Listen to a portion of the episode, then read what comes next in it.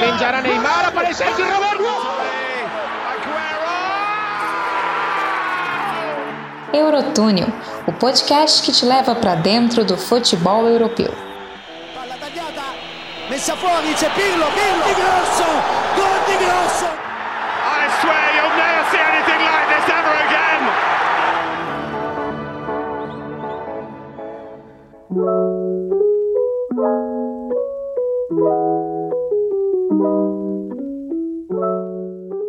Salve, salve, meus amigos, aventureiros dessa grande bola azul. Que saudade que eu tava de vocês. Tô de volta aqui à frente do podcast Eurotúnel, mais uma vez como host. Eu sou o Vinícius França, mais uma vez, muito prazer. Um forte abraço para você nos ouvindo em todo o Brasil, todo mundo. Muito bom dia, boa tarde e boa noite. Vamos nessa, episódio número 11 do nosso podcast. Hoje com um tema bem é, complicado, né? um tema bem intrincado. Vamos falar um pouquinho de fair play financeiro, regras e restrições para a gastança europeia no futebol. Vamos nessa. Hoje aqui é a tabelinha, estou em dúvida com meu parceiro, meu xará, Vinícius Rodeio.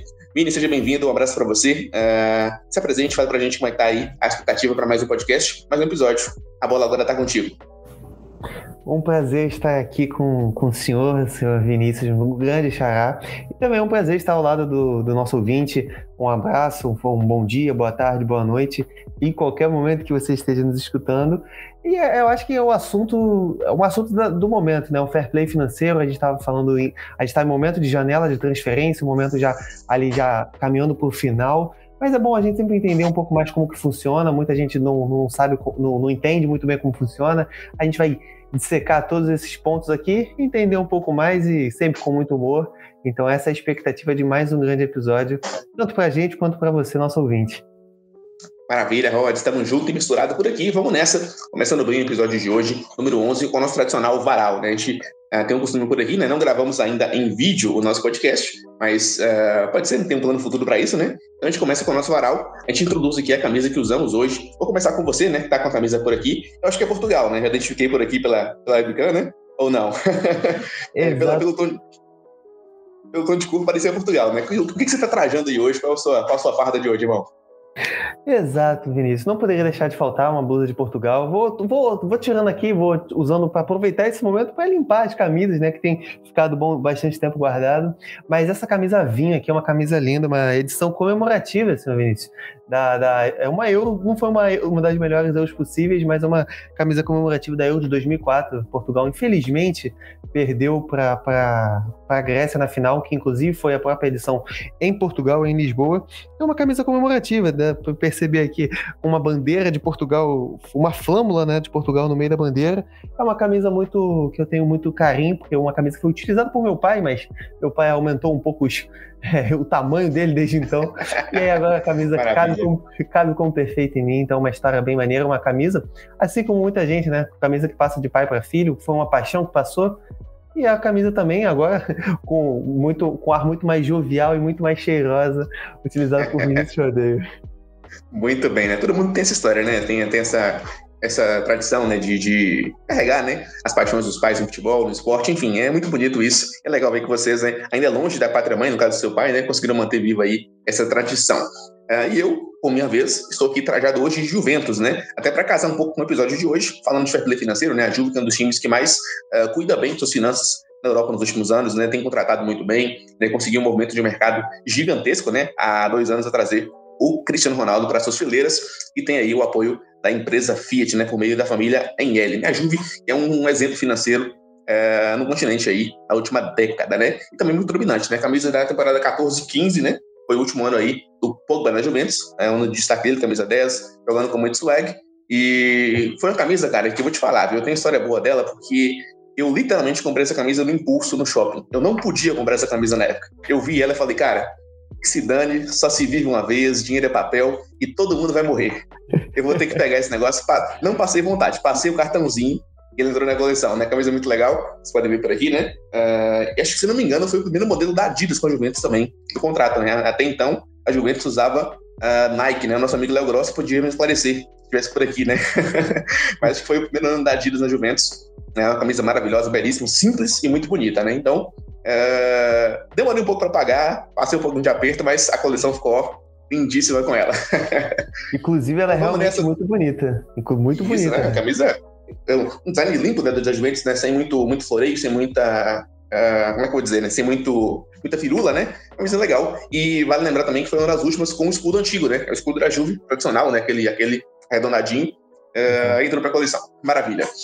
Então vamos juntos, gente. Antes de começar o episódio de hoje, chamo vocês para participar com a gente também por aqui em nossas redes sociais. Segue a gente no Twitter, também no Instagram. Pode procurar as arrobas, hein? No Twitter é arroba Eurotúnel e no Instagram com arroba Podcast. Segue a gente, pode ficar por dentro de tudo, né? Muito conteúdo sendo postado e também muita interação com você, nosso querido ouvinte, nas redes sociais do Eurotúnel.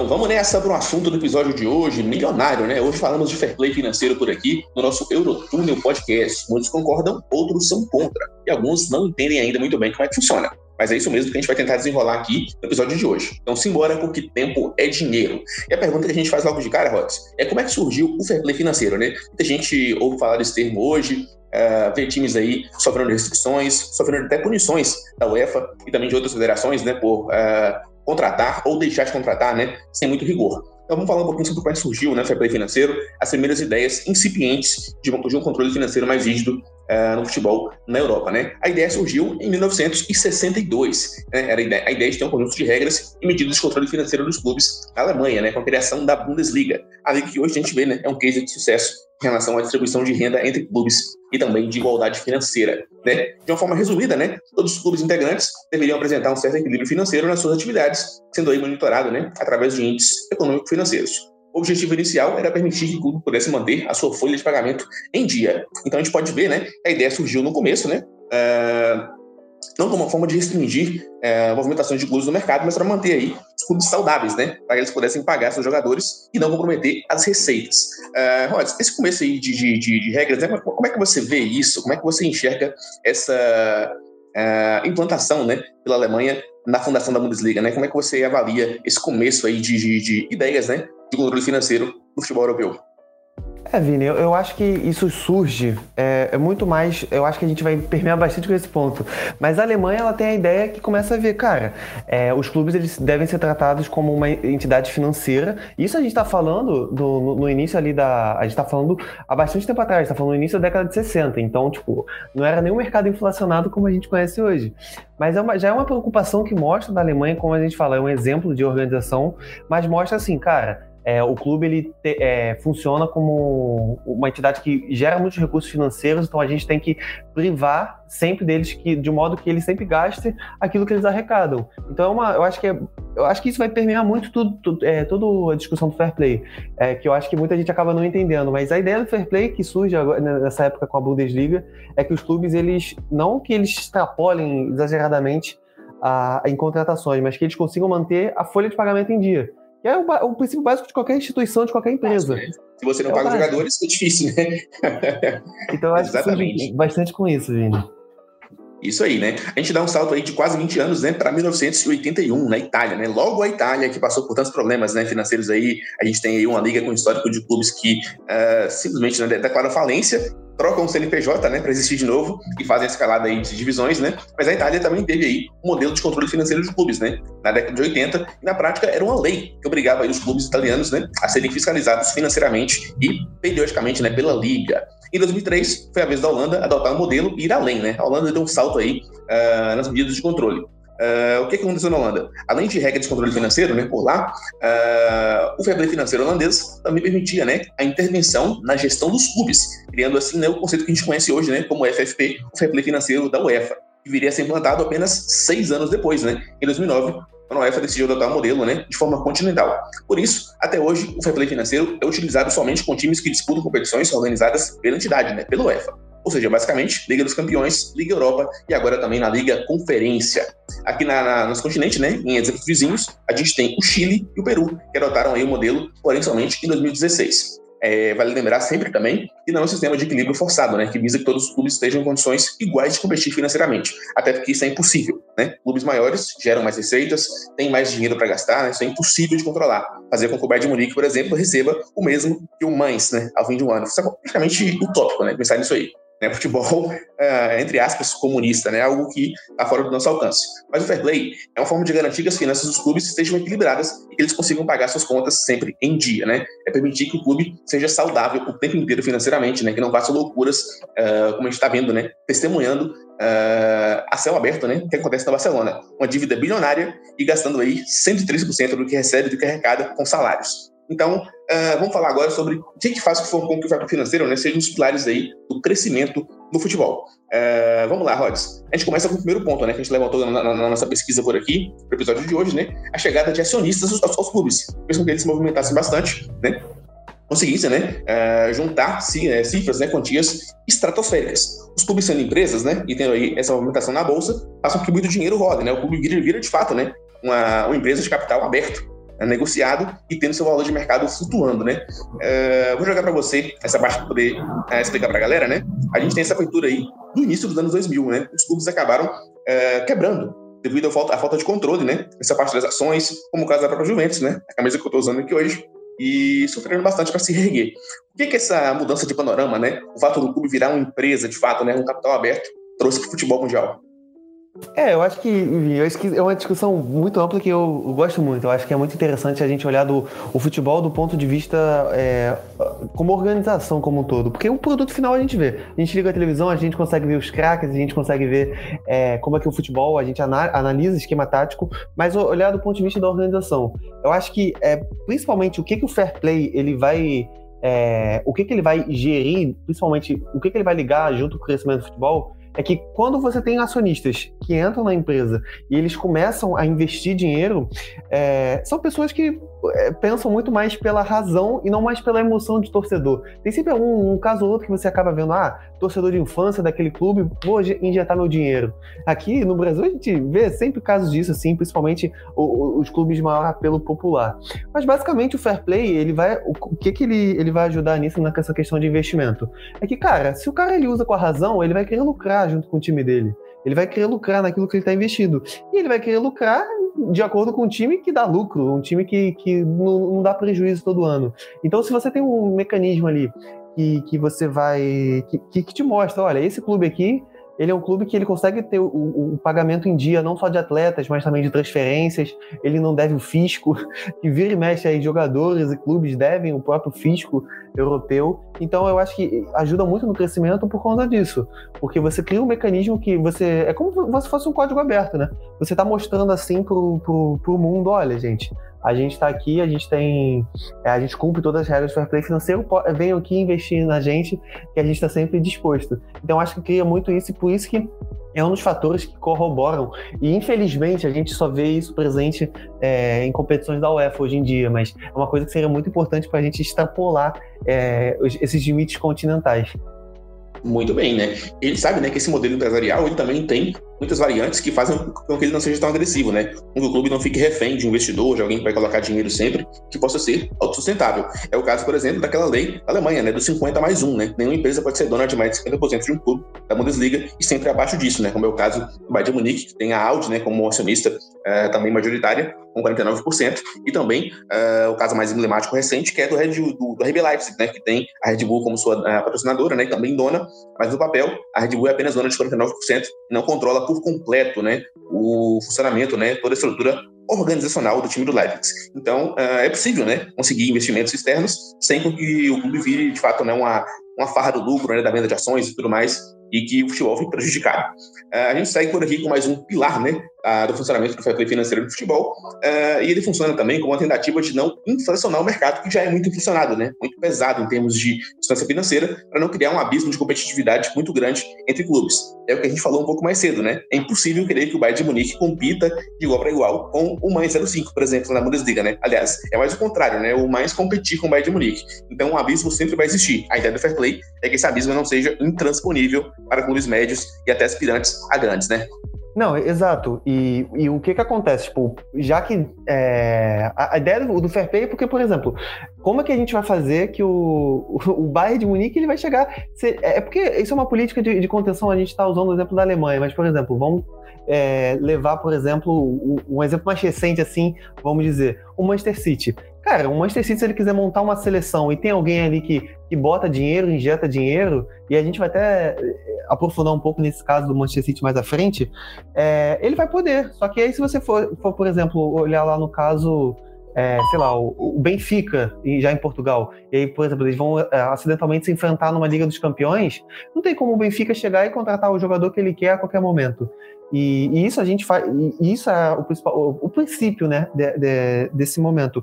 E a principal coisa é Cara, é, é bizarro, a gente estava até analisando, é, aí a gente pode entrar, entrar, nesse assunto, é que, por exemplo, há, uns, há uns 10 anos atrás, era inviável você estar tá falando que, por exemplo, o Grealish foi é, um jogador, não vou dar exemplo do Grealish aqui, porque foi mais recente, pagar mais de 100 milhões de euros por um jogador. Então, é, apesar que o mercado já é inflacionado, qual é o objetivo? Cara, se, ele, se o Manchester City pagou 100 milhões, a ideia é que ele arrecada mais do que isso. E aí, até um detalhe de, de, dessa lei do fair play, que eu acho que é importante o nosso ouvinte entender um pouco, é que, por exemplo, é, empresas que são de, de capital aberto, é, que são é, comumente não tem um dono, assim, vamos dizer, é, é, é uma simples conta, é só você fazer a conta do que arrecada, é, do que gasta menos do que arrecada, e aí você pode extrapolar, teoricamente, 5 milhões. E aí, caso seja uma empresa que tem um dono, vamos dizer assim, no caso agora o PSG, é uma empresa que, assim, a gente consegue saber quem é o sócio proprietário, o Chelsea, com o Abramovich e tudo mais, é, ela pode extrapolar um limite de 30 milhões. Então, por exemplo, você tem esses exemplos, assim, que são percalços, assim, da, vamos dizer, do fair play, mas que vem com o objetivo de tentar inflacionar ou tentar, pelo menos, dar uma segurada, porque na prática a gente já percebeu que não tem como. Exatamente, você falou do caso do Chelsea, né? Sempre bom lembrar que o Chelsea ficou pedido de contratações também, né? recentemente, né? Ele sofreu aí um ban uh, da FIFA de contratações por uma questão de aliciamento de base em 2018, salvo engano, 2019, o Chelsea ficou dois anos parado no mercado e usando mais jogadores da base. Quando esse ban caiu, meu amigo, né? A gente viu aquela janela do Chelsea absurda, né? Trouxe o Werner por 50 milhões, o Ziyech por 40, né? Então, assim, dois jogadores custaram quase 100 milhões de euros. Ainda chegaram o Ben Chilwell, chegaram ainda mais uma galera para ajudar. Então, assim, a gente vê que esses clubes, né? A capacidade deles de gastar, quando eles podem gastar, quando há, né? Gordura para queimar na gastança, é muito grande. Então, a, a necessidade do fair play é, realmente é perene, né? Não dá mais para imaginar futebol europeu sem um, sem um certo nível de controle hoje, por conta uh, de exemplos como esse. A gente falou do City também, né? O City, uh, no jogo de estreia da Premier League, né? Se não me engano, ou foi no de estreia, ou foi no jogo anterior da Supercopa, se não me engano. O City colocou em campo um elenco mais caro da história, né? No 11 inicial, né? Os 11 jogadores que estavam em campo valiam quase um bilhão de euros. Isso é absurdo. Isso é fora de cogitação de pensar nisso há uns anos atrás. Uh, e a galera se confunde um pouco falando de fair play financeiro. É, é, um erro pensar que o fair play tem o poder de rebaixar ou até de encerrar atividades de um clube que não cumpre as regras, porque isso não ajuda o clube e sim acelera o seu fim. Em vez disso, a UEFA aborda as sanções, né? punições uh, um pouco mais leves, mas que acabam por até amarrar um pouco o clube, até que ele consiga conseguir, a, a, até que ele consiga corrigir sua situação, né? colocar a, a vida nos eixos. Como, por exemplo, uh, o banco de contratações, né? impedir o registro de jogadores, impedir o gasto e também é, deixar o clube ali um pouco mais é, restrito, né? com gasto de salários, não só salários do futebol, mas também salários de nível organizacional, né? como comissão técnica e também funcionários que fazem o clube funcionar. Né? É, Para você, se esse sistema está correto, né? É, é, é, o ideal de fato, né? não fazer com que o clube acabe, mas com que ele fique um tempo ali é, com restrições? Cara, eu acho que sim, porque eu, é, é, aquele ponto, né? Eu acho que não tem é, por mais que na prática a gente fique, enquanto torcedor, a gente sempre fica, pô, olha isso, eles estão gastando milhões, a gente não sabe qual é a origem desse dinheiro, a gente não sabe isso, mas a gente tem que entender que é uma. É, uma, é como se fosse um, algo mais imparcial. A, a UEFA, o Fair Play está ali para ser imparcial. Então, se eu chegar assim, vou falar, cara, esse clube tem que ser relegado à última divisão. Não, não, não é isso, porque a gente só vai estar tá fazendo com que as pessoas criem é, rixas que seja contra essa ideia que o objetivo dela é principalmente equilibrar, ou tentar tornar o mais equilibrado possível.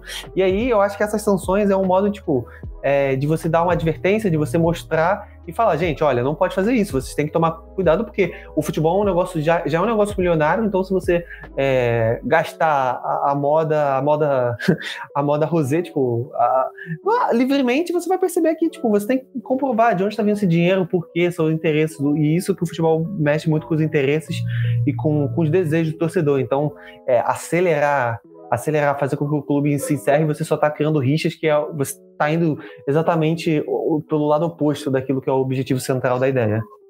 Exatamente, né? Vale lembrar, para quem está ouvindo a gente, que a sanção esportiva ela cabe às federações, por motivos que vão além do que fair play propõe, né? A gente viu o caso do Rangers na Escócia nos últimos anos, né? O Rangers foi, foi rebaixado à quarta divisão por dívidas é, muito grandes, chegou a estar no período de insolvência, de não poder pagar suas próprias contas, e acabou tendo que voltar, né? Com outro CNPJ, com outra razão, né? E voltar até a primeira divisão da Escócia, saindo da quarta divisão. Essa sanção não é objetivo do fair play, o fair play não lida com isso, né? De fato, ele apenas quer uh, trazer né, essa saúde financeira aos clubes de maneira consciente e não, né? Uh, colocando eles em, em, divisões inferiores ou mesmo né, a falência, né? E vamos juntos agora relembrar um pouquinho, né? Alguns casos recentes de banco do futebol europeu de transferências. A gente começa com a Itália, logicamente, né? A Itália é nosso paraíso financeiro, de times que adoram, né? Uma montanha russa financeira, né? O Milan, que em 2019 foi proibido de jogar a Liga Europa. Resumidamente, né? O clube italiano ele aceitou voluntariamente uma temporada de suspensão de competições europeias e com isso a vaga da Liga Europa ficou com a Roma, né? Isso aí aconteceu com o Milan porque o clube esperava alçar voos maiores e na temporada seguinte chegar à sonhada Liga dos Campeões.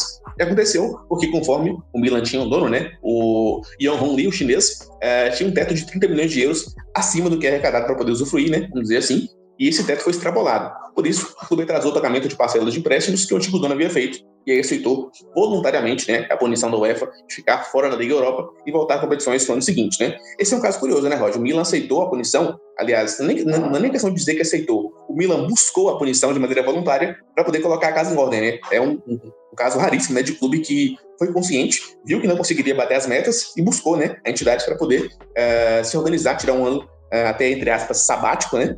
Né, de competições grandes para poder se organizar, né? Como é que você conta esse caso do Mila para a gente aí? Cara, eu acho, eu acho, eu, eu gosto dessa palavra voluntariamente porque muita, é como o, o, o Mila não tivesse feito nada de errado e ele e toda quando você vai ver todas as manchetes, todos os anúncios, é, voluntariamente é, é, muito, é muito engraçado porque fez, fez, basicamente fez um rombo fiscal lá no clube e, e aí eu acho que por, por principalmente por conta de estar tá trocando, né, fazer essa troca de gestão, é, acabou é, querendo limpar a imagem, botar uma imagem toda nova, acabou aceitando e principalmente por, por aquela falsa sensação de conseguir voltar logo para a Liga dos Campeões. Então acho que isso fez, isso bateu mais forte. Foi uma também, não foi uma jogada totalmente inocente, teve aquela, aquela malícia é, no fundo e principalmente acabou não cumprindo, né? O, o Milan agora não, não, não, não consegue voltar à Liga dos Campeões, não consegue voltar com, com todo o poderio que há alguns anos atrás, mas foi uma jogada que acabou aceitando, o tiro acabou saindo pela culatra. Foi é, basicamente resumindo isso. E quem se deu bem efetivamente foi a Roma, que acabou herdando a vaga na Liga Europa é, da, daquela edição. Muito bem, né? Seguimos por aqui, né, na nossa viagem do passado, relembrando, né? Agora falamos um pouco de casos escorregadios, né? City e PSG conseguiram aí, né, fazer suas manobras para não sofrer punições mais pesadas da UEFA, né? O City chegou a ser punido para ficar de fora da Liga dos Campeões, alguns anos atrás, né? Imagina uma Liga dos Campeões hoje sem o City, né? Time que no mérito esportivo, dentro do campo, né? Praticamente uh, irrevogável. Mas o City quase ficou fora da Liga dos Campeões, conseguiu aí escavar essa punição. Na época, na época a UEFA chegou a culpar o City por inflacionar de forma falsa os valores de patrocínio recebidos pela, uh, pelos seus donos, né? Família lá dos Emirados Árabes, de modo que equilibrar essa balança fair play financeiro. E o PSG, que uh, inaugurou né, uma série de medidas para poder escapar do fair play em contratações. Né? Em, uma janela, em, em, apenas uma janela, o PSG trouxe o Neymar por 222 milhões de euros, né, a contratação recorde do mundial até hoje, e também trouxe o Mbappé por empréstimo do Mônaco. E esse é o pulo do gato, né? Trazer jogadores por empréstimo e jogar o custo da contratação para o ano seguinte, né? Foi o que o PSG conseguiu aí uh, inaugurar nessa medida de contratar, contratar por empréstimo um jogador de, de grande valor e só pagar o valor completo da transferência, né? No ano anterior, né, no, no, ano seguinte, né? Na próxima janela de transferências, né? Uh, e aí, Rod, esse, esse do PSG aí, né? Essa esse, esse, movimento do Ronaldinho aí para poder registrar jogadores. O que você acha disso? Isso, isso é válido, né? Conseguir fazer essa manobra, deixar que os clubes concordem, né? Em, em, não fazer nada né, de maneira ilícita, mas né, empurrando para frente é, um gasto maior. Você avalia que isso é positivo ou que é apenas um meio né, de clubes com mais poderiam né, conseguirem seguir contratando e depois adiando a conta? Vini, tipo, sendo bem sincero, cara, eu acho que é você tá usando o artifício da lei ali. É basicamente você achou uma brecha e enquanto, tipo, enquanto tem brecha, tem é a possibilidade de ser feito o negócio. Então, cara, é, é, é, gente, é, eu, eu fico um pouco assustado, eu fico até meio trêmulo assim, porque, cara, pagar 222 milhões de euros a um jogador. Primeiro, tipo, cara, é, é inacreditável você pensar esse tipo de, esse tipo de valor para um, jogador. Não, não, não é, no caso, o Neymar, né? Só para deixar claro. Mas eu não falo isso em relação, principalmente. É, não em relação à qualidade de jogo. Eu não acho que é, por ser o Neymar, mas assim pela quantidade de valores que você está envolvendo dentro do futebol, que além do mundo de negócios, eu acho que é essencialmente entretenimento. E aí, é, só para também deixar claro, tipo, essa negociação é, os, os, diários é, franceses apontavam cerca de 180 milhões por Mbappé. Então, o que ele fez? Ele falou, cara, a gente vai pagar você, Mônaco, pode ficar tranquilo, a gente vai te pagar. Só que, cara, bota aí no contra-cheque que você só vai receber isso no ano que vem. Então, cara, ele, ele foi driblou, ele fez claramente um drible, e eu acho que isso não é tão legal se a gente for falar em questão de fair play financeiro, apesar de não ser um caso isolado, mas eu acho que não, não, não é legal. E agora, por exemplo, a gente está tá falando novamente nessa janela, muitos jogadores que chegaram a custo zero, sim, mas é mais uma vez uma forma, tipo, você tem que levar em consideração, isso a gente não está nem falando em consideração salário, a gente não está falando em consideração luvas, que são fatores que aumentam ainda mais o aumentam muito mais ainda os custos, os gastos do clube. E, cara, não adianta você chegar e falar que vai pagar com venda de camisa, com ação de marketing, que não acontece. É, na, a verdade é que o PSG gastou 220, 220 milhões, arredondando, com o Neymar, e mais 180 com o Mbappé. Então a gente está falando de quase 400 milhões de, de euros numa janela. Isso é inimaginável. Então eu acho que, cara, esse tipo de ação deveria ser coibida, deveria sim é, ter, serem tomadas medidas drásticas, mas o problema é que você vai mexer com os interesses, você vai mexer com, não efetivamente com o clube, mas você vai bater de frente com uma organização que hoje é o PSG, mas aí daqui a uns anos vai ser outro clube, e aí você vai ter que usar a mesma régua e vai acabar acontecendo duas medidas. Que é, esse é um dos principais discussões do fair play. Porque alguns são banidos e outros não. Por que, que a punição Exatamente. do Chelsea valeu e a do Manchester City foi revogada? Um ponto, Com certeza, né? que acabam acontecendo. A gente conseguiu, você citou na, na, na, na nossa pesquisa, né? A, o caso do Milan, né? A Inter passou por algo parecido, né? Não chegou a ficar fora de competições, mas a Inter, ela literalmente ela se viu tão apertada em, em, em balanço financeiro, né? Naquela, naquela uh, continha básica né, de entradas e saídas, e ela se, se limitou no mercado, né? Alguns anos que a Inter queria buscar alguns anos atrás, né? 15, 16, se não me engano, 16, 17, a Inter, a Inter deliberadamente deixou de contratar, deixou de fazer propostas e sabia que não ia conseguir cobrir, né? Uh, esses valores, né? Com, com balanço depois com venda de jogadores, venda de camisa, como você disse. Então, né? Acho que tem esse, esse paralelo a ser feito, né? Times italianos que sofrem mais, que têm donos com menos poderio, e os times, né? Com os eurodólares, né? Os, euro, os, os, os petro-euros, né? O dinheiro é, dos árabes, e literalmente podem né, contratar infinitamente e acabam né, sendo limitados de maneira, como se pode dizer, né, né até, até, onde dá pelo fair play financeiro pelo F, e ainda assim não são punidos, muitas vezes conseguem né, escapar de punição usando manobras como essa do PSG, né? O PSG que inaugurou essa prática aí, né, praticamente uma rachadinha no futebol europeu, né? Não, exato. E, cara, Vini, isso, isso dá abertura para a gente falar nos assuntos assim, que eu acho que mais interessante, mas é, é aquela, aquela questão do conceito do esporte washing. É, é o que faz, é o que acontece. O fair play ele tá muito nisso, porque de uns anos para cá a gente está falando o Manchester City. Eu vou usar sempre o tripé, o tripé do, dos principais exemplos. O Manchester City foi adquirido em 2008, o Chelsea em 2003 e o PSG a estrela mais recente em 2011. Cara, são o Chelsea com a com, com a família do do, do Abramovich na Rússia, o Manchester City com Emirados Árabes e o PSG com a monarquia absolutista no Catar.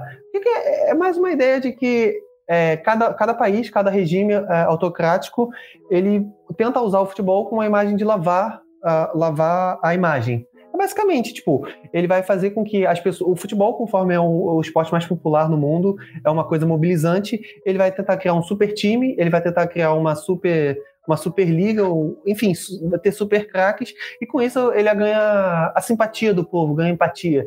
Quem hoje não quer ser amigo do presidente do, do, do PSG? É, o nome, né? Não posso deixar de citar o nome, o Nasser Al-Khelaifi. Cara, o cara simplesmente juntou Mbappé, Messi e, e, Neymar e pode juntar ainda Cristiano Ronaldo, pode juntou ah, ainda Sérgio Ramos. Então, cara, isso é uma coisa que você acaba caindo na simpatia e, óbvio, isso aumenta a influência.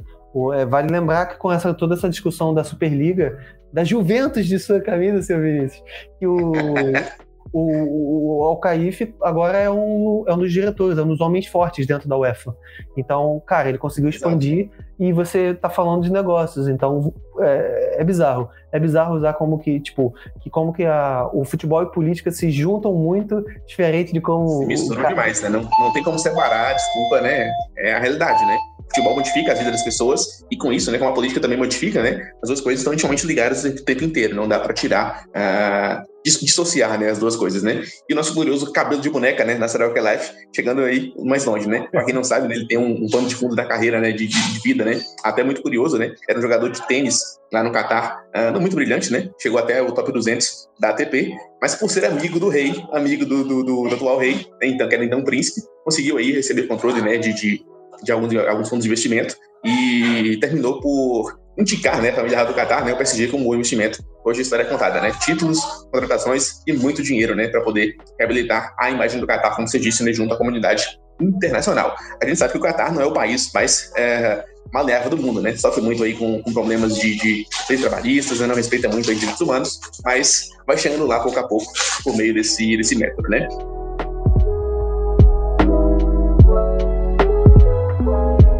Uh, vamos juntos por aqui, seguimos com o nosso Eurotudo Podcast, falando um pouquinho de fair financeiro, né? Vamos falar agora um pouco de gastança neste ano, 2020, 2021, né? Aliás, 21, 22, né? 21, 22. O PSG, como sempre, né? Na vanguarda da gastança por aí, trouxe aí nessa janela de verão, né? O Ashraf Hakimi, lateral, foi da Inter de Milão, por 60 milhões de euros. E aí, logo depois, veio aquela leva de nomes que a gente pode chamar de melhor janela de todos os tempos, né? Custo zero para Sérgio Ramos, Dini Vinaldo, Naruma e Messi, né, cara? Que isso, o que o PSG conseguiu, né? A gente falando tanto deles gastando nesse episódio, uh, de fazendo manobras para poder escapar fair play, mas o PSG nessa fez uma janela absurda, praticamente sem gastar, né? Exato, e você pode ver, tipo, ele traz basicamente um jogador para cada posição. É como se fosse aquele melhor de cinco. E aí Isso. você escolhe o melhor jogador de cada posição e fez. E, cara, é, é uma, é uma baita janela. Eu tô animado muito para ver como, como que vai ser esse time em campo. Mas, cara, a gente tem que entender que esse custo zero não é muito zero. A gente sabe que vem luvas, que vem tudo por fora. Isso aumenta. A, a gente tá falando de salários astronômicos. E, cara, é é, a gente não está vivendo no melhor momento, é crise financeira é, em todos os ambientes da sociedade, então eu sempre fico, não é querendo ser chato, não é que eu sou anti-Paris, anti-tudo, é que eu acho que, tipo, algumas coisas têm que vir a, a priori, né, tipo, algumas coisas a gente precisa elencar bem as prioridades, então a gente está aumentando a folha salarial é, de um clube, sei lá, eu, não, eu, acredito que o salário, eu não tenho agora aqui de cabeça o salário do Messi, mas eu não acredito que deve ser um dos salários mais baixos. Então você aumenta e quem é que vai pagar esse dinheiro? Tipo, a gente sabe que é, não tem a, a, a, até então a gente não está com a lotação máxima, então não tem a, é, a bilheteria, a gente não tem o patrocínio que estão sendo é, cada vez sendo mais renegociados. Então é um baita time, eu quero muito ver esse time em campo, mas a gente sabe que na prática acaba sendo acaba sendo outras coisas que acontecem por trás dos panos. É isso aí, né? A gente, eu lembro de ver um levantamento feito quando o Messi assinou pelo PSG, foi anunciado, de que a folha operacional do PSG ao todo, do ano, né, sem o Messi, daria cerca de 293 milhões de euros. Com o Messi, essa folha dobrou. Foi para mais de 400, né? Só por é. chegada é. dele e também da galera que veio junto, né? O Vinaldo, o Sérgio Ramos e o Donnarumma, né? Então, é pensar assim é absurdo, né? Esses caras faturam por ano de salário é algo que chega a ser maior que o valor de muitos clubes menores, né? Da própria liga, né? A gente foi comparar a folha do PSG com a folha do Nimes, é, é sacanagem, é brincadeira. Então, é, não, não se chama na né, Liga de, de, de, Liga dos Fazendeiros à toa, né? De fato, a Liga Ligue 1, antes do PSG e sem o PSG, ela é praticamente um nada, vamos ser sinceros, né? É, e ter um certo controle sobre isso é, é primordial.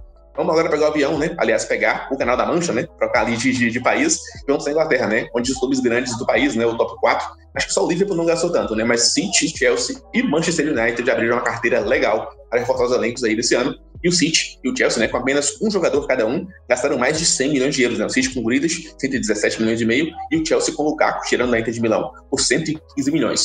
O United, por fim, né, conseguiu, depois de muito tempo, né, conseguiu aí uh, encantar a, as cobras do Borussia Dortmund nem trazer o Sancho, né? Foram quatro janelas tentando, finalmente o Sancho veio para o Manchester United por 85 milhões de euros e conseguiram aí uma verdadeira barganha, né? Com o Rafael Varane, zagueiro de classe mundial do Real Madrid, por apenas 40 milhões de euros. Um precinho comparado, né, ao futebol de hoje, quando os zagueiros custam bem mais que isso, né? A gente viu o Van Dijk no Liverpool custando 75. Varane, que joga um nível é, bem parecido, né, em termos de elite de zagueiros do mundo, custando 40, né? Uh, o trio inglês aí, como é que você enxerga esse movimento? Uh, deles, Rod. Uh, foi necessário, né? Foi algo que dá para analisar de maneira mais, mais agressiva ou tudo está dentro dos conformes uh, para o padrão Premier League?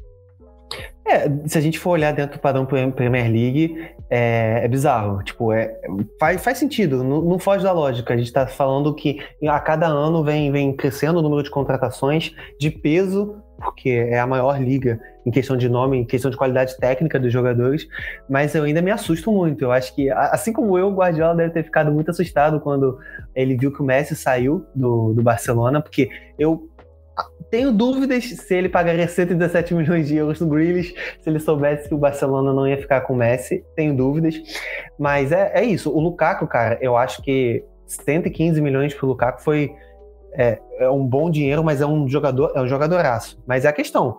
Cara, a gente tá falando de. O Lukaku já, já teve anos atrás no Chelsea, então é, é aquele negócio. É um negócio assim meio é, como vou dizer, tipo, o dirigente lá, alguns anos atrás deve ter, deve ter ficado um pouco chateado sabendo que o que ele se tornou e o que estão pagando de volta. Inclusive aconteceu a mesma coisa com o Pogba, é, Pogba, Pogba.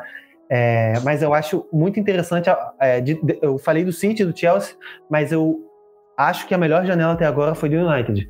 O Sancho é um dos melhores jogadores dos próximos anos e tem tudo para se consolidar. É, por tudo aquilo que já vinha fazendo no Dortmund, um Dortmund já não tão forte como há alguns anos, e o Varane, cara, o Varane no, na defesa do, do, do United, do, dos Red Devils, vem para modificar bastante. Então, é, em relação à qualidade técnica é inegável, em relação a valores, eu acho que cada vez mais. Parece que cada janela de transferência é multiplicado por 10. Eles botam lá um fator, ou, ou multiplicado por 10, ou até mesmo, é, parece que botam elevado ao quadrado o valor das transferências. Então, isso me Exatamente. um pouco, mas a qualidade é ótima.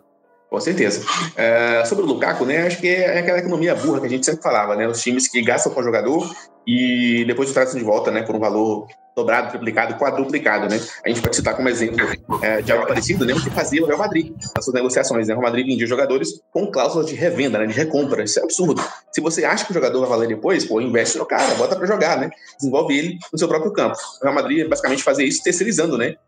O crescimento de jogadores. Fez isso com o Cavarral, tentou fazer com o Hakimi também, né? Chegou a ter uma cláusula parecida, né? Um uhum. contrato com o Borussia Dortmund, mas acabou que a Inter atravessou, contratou o jogador a saída do PSG. Então, assim, uh, você vê que os clubes né, estão se apoiando muito na força do dinheiro e não mais no mérito esportivo para poder desenvolver talentos né, no seu próprio campo, uh, no seu próprio quintal, né?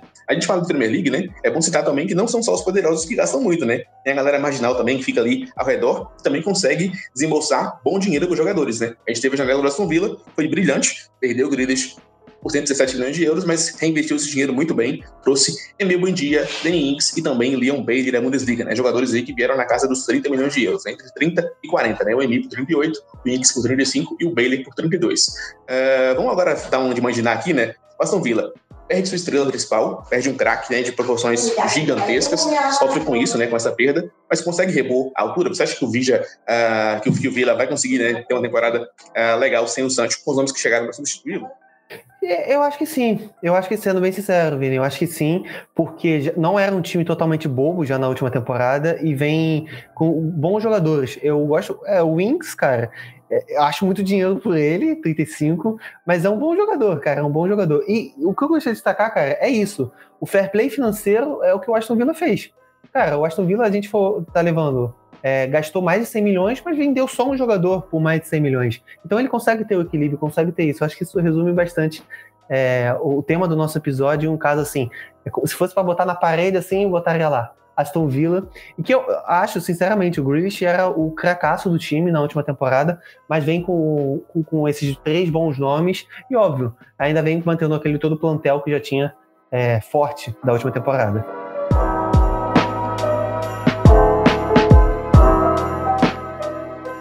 Maravilha! Vamos nessa, né? Ficando por aqui com o nosso episódio de hoje. Falamos um pouquinho de fair play financeiro para você, nosso amigo ouvinte, para você nos ouvindo aí em cada cantinho do Brasil e também desse mundão. Vamos ficando por aqui. Uh, Rod, muito obrigado pela participação, né? Você com a gente. Você que foi o nosso autor do roteiro de hoje, né? Roteiro brilhantemente construído e escrito, né? Pesquisa, informações de primeira. Uh, cara, muito obrigado. Um abraço para você. Agora, te passa a bola né, para você se despedir, deixa seu recado. O microfone está aberto, pode falar para o mundão aí, fica à vontade. Não, foi um prazer, Vini. Foi um prazer. Agradeço pelas palavras em relação ao roteiro. Espero que também o nosso ouvinte tenha gostado. É... Mas é isso, cara. Foi muito interessante saber é um pouco mais. Eu, eu sou encantado um pouco mais do que, que acontece por trás das linhas, é, das quatro linhas né, do, do, futebol, ver essa questão de dinheiro e tudo mais. É, confesso que me senti cada vez mais pobre cada vez que eu, que eu olho, assim, fico cada vez sentindo mais tristeza do meu Benfica, que não. E ah, o Benfica tá numa safra bem milionária, né? Vamos, vamos ser sinceros, assim, tá gastando bastante, mas ver como que esse abismo aumenta principalmente quando a gente fala das grandes potências. Mas é legal, foi um prazer também aqui é, compartilhar um pouco desse conhecimento com os senhores e também, né, é, eu não poderia deixar de mandar um abraço para o senhor, Vini, por ter estado aqui na minha companhia, e para o nosso ouvinte, espero que tenha curtido. Caso não, morde as costas, brincadeira. Mas é isso, é um prazer. Espero vocês no próximo episódio. Um grande abraço e aproveitando também para deixar aqui o Merchan, fique à vontade lá também para seguir o Eurotúnel nas nossas redes sociais e para saber um pouco mais de, de, de, dessas curiosidades também.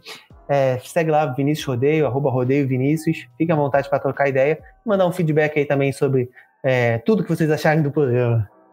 Maravilha, vamos juntos, é isso aí. Ficando por aqui com o nosso programa de hoje, né? Para você que está nos ouvindo, pode seguir também a gente nas redes sociais, arroba Eurotúnel no Twitter e também arroba Eurotúnel Podcast no Instagram, segue a gente, vamos trocar ideia e semana que vem tem mais. Ficamos por aqui, pode me seguir também se quiser, né? Trocar ideia com a gente, ou no Twitter é arroba Franca, tô aberto, né? Seu RT, seu, seu alô pra gente. Vamos bater um papo sobre futebol e também muito mais, miscelâneas, né? Pessoal, vamos juntos. Mais uma vez, muito obrigado pelo carinho, pela companhia de sempre, pelo seu clique e pela sua moral, hein? Tamo juntinho. Semana que vem voltamos com mais um episódio aqui no Eurotúnel Podcast. Para você, bom dia, boa tarde, boa noite. Fique em paz, fique na boa. Um forte abraço e até a próxima. Tchau, tchau.